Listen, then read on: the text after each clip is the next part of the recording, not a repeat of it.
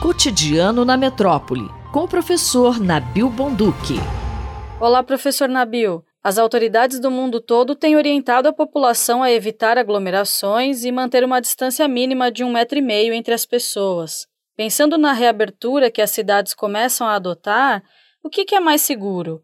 Circular em espaços abertos, como parques, ou permanecer em ambientes fechados, como lojas e shoppings? Os ambientes fechados são muitíssimo mais perigosos do que uh, o ar livre. O professor uh, Erin Bromage, que é professor de doenças infecciosas da Universidade de Massachusetts, eh, nos Estados Unidos, eh, mostra que a maioria das pessoas que foi infectada, ela foi infectada em casa ou em ambientes fechados. Né? Muitas vezes um membro da família transmite para outro membro dentro da própria casa né, o que mostra o perigo, né, efetivamente, dessas habitações precárias, com muita concentração de pessoas morando no próprio local. Uh, os estudos dele mostram que tem muito menos perigo nos espaços abertos.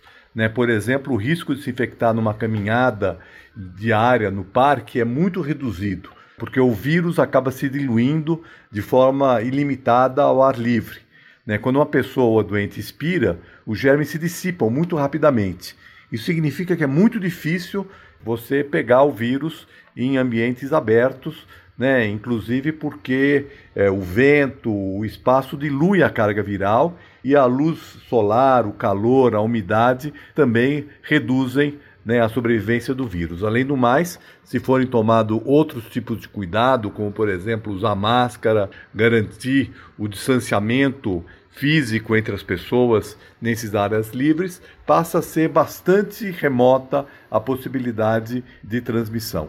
Uh, tudo isso nos surpreende, né, porque aqui em São Paulo a gente viu a prefeitura e o governo do estado autorizarem a abertura do comércio, autorizar a abertura dos shoppings, que são espaços fechados, com ar condicionado que pode inclusive é, fazer com que essa transmissão seja mais efetiva, enquanto que os parques estão fechados. Então o senhor considera apropriado reabrir os parques? Olha, realmente eu acho que nesse atual momento de flexibilização, é, a prefeitura deveria promover a abertura dos parques, já deveria ter se preparado para isso.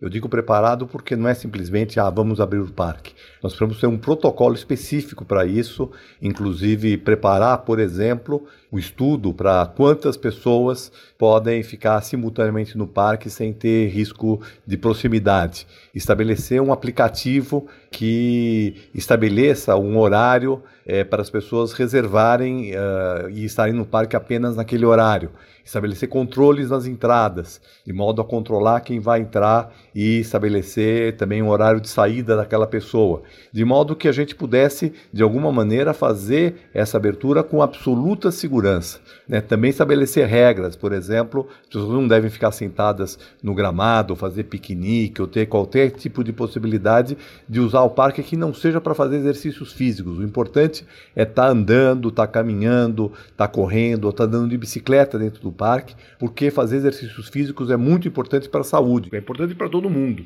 mas para quem tem doenças, por exemplo, do coração, para quem tem diabetes, para quem tem problemas também de ficar muito tempo em casa e gerando problemas psicológicos, como ansiedade, como é, depressão, é muito importante estar fazendo exercícios físicos num espaço aberto, com segurança muito maior do que seria, por exemplo, ir para um shopping, né? muita gente vai passear no shopping, não é nem para comprar, ou fica andando nas ruas onde a aglomeração é, é, pode ser muito maior e é muito mais difícil de controlar. Os parques em São Paulo são cercados, tem portões, e isso permite um controle absoluto da entrada, um controle de tempo de permanência e também uma fiscalização para quem vai estar tá nesses espaços. Todos os estudos mostram que ficar no espaço livre com cuidado é bastante é bastante seguro. Inclusive estudos que foram feitos na China, né, com quase 7 mil casos é, de transmissão de coronavírus, apenas um foi transmissão na área livre. Portanto, é possível adotar esse procedimento com segurança sanitária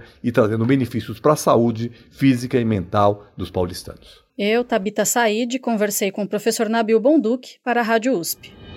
Cotidiano na Metrópole, com o professor Nabil Bonduque.